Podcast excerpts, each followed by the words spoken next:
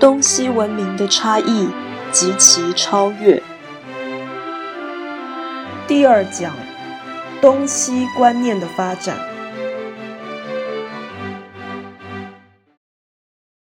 东方、西方。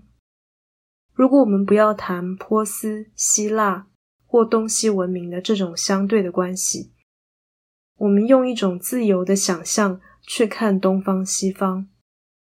我们的本能可能就是，东方是太阳升起的地方，西方是日落的地方。那一般人对于夕阳跟朝阳的感受，大致而言，应该日出的地方给人的感觉，你要美其名说，那是一种希望。其实，在古代社会里面，太阳升起就是要劳作，那样的感觉并不好啊。你一天日出而作，太阳升起，这是一种压力的来临，这是人生辛苦的一个开端。那西方日落之地，它象征着归宿，它代表着一种神秘，或者是你至少可以休息的那种情境。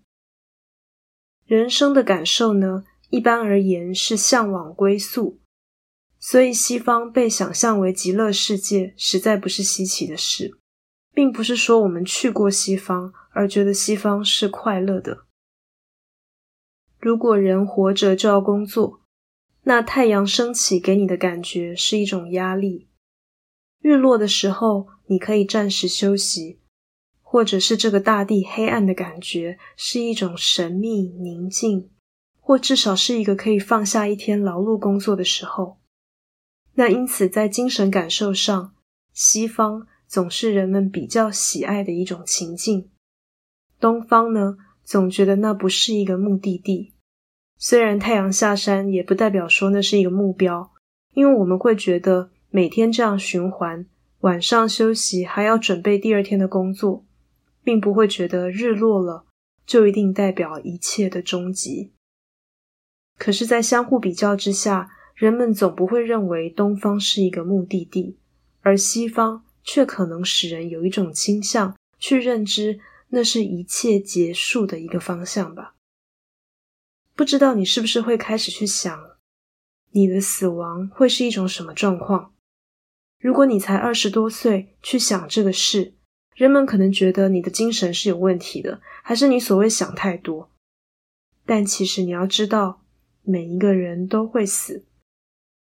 这不必多说，但好像人们不太愿意去想自己会怎么死。我们可以自我安慰说，去想这件事情于事无补，也不会使你更有动力。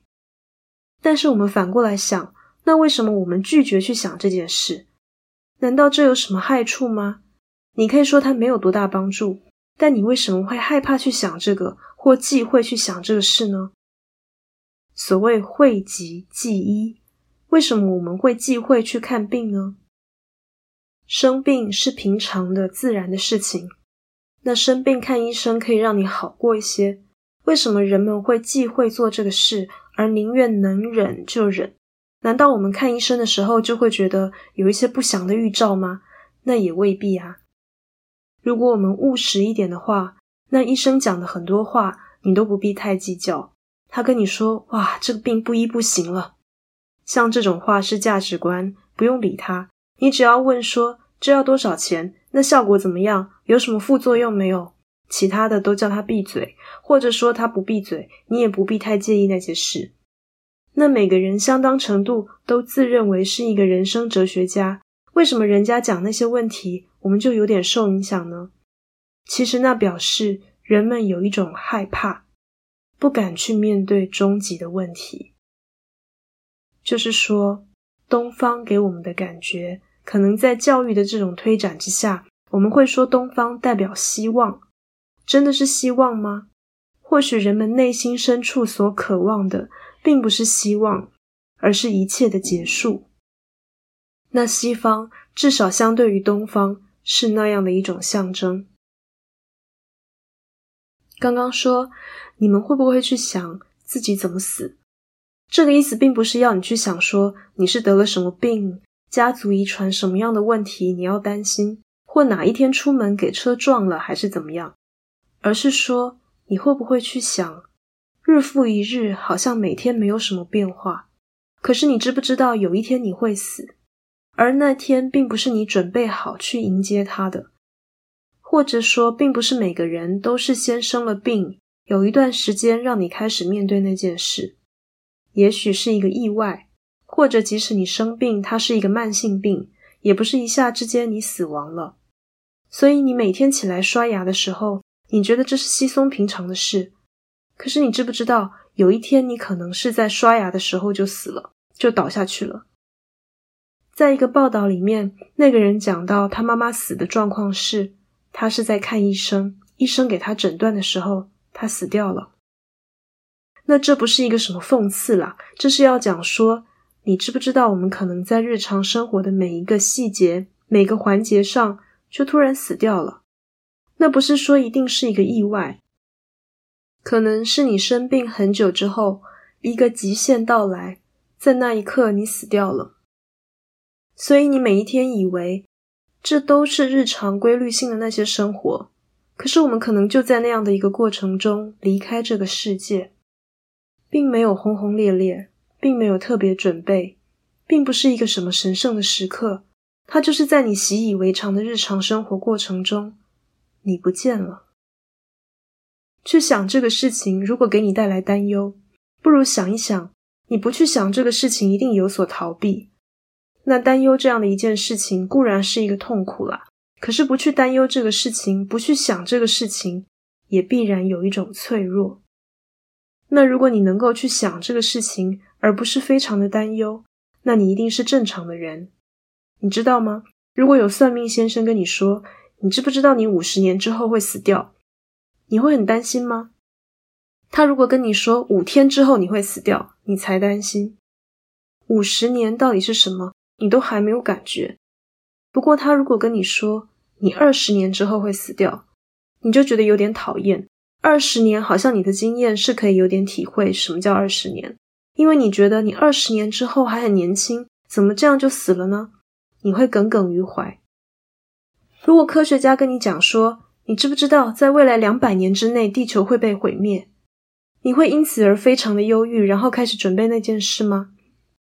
其实，人有一种能力去接受不理想，接受毁灭，因为那本来就是我们的处境，或是我们的原罪。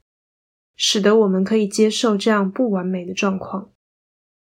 讲这个东西，只是要去说明为什么西方给人的感觉是好的，并不是西方文明。因为人对东方、西方这种很直接的一个经验感受是：东方是日出之地，西方是日落之地。把它比喻成生命的历程来说的话，一般人对西方，尤其年纪渐渐大的时候。会有一种比较向往的心情，而对东方却感觉到一种无比的压力。那如果以国家的立场，他不断强调国力兴盛，所以日出之国好像就觉得自己是一个了不起的大国。日本叫日本，因为它是日出之地，那表示这个民族非常没有想象力。你宁可说自己是日落之地，也不要说日出之地。那日出之地是全国要振奋的去工作，要提振这个国家的竞争力，这就是这个国家的目的吗？这当然不是说一个国家的名称表现出它的民族性，并不是这个意思啦。但是相对而言，你的确可以感觉到，中国自命为中国，跟日本自称为日本，那个境界是非常不一样的。就是说，宇宙之中，跟太阳升起之地。你想要待在哪里呢？相比之下，中国当然是境界比较高的，在这个名称的使用上。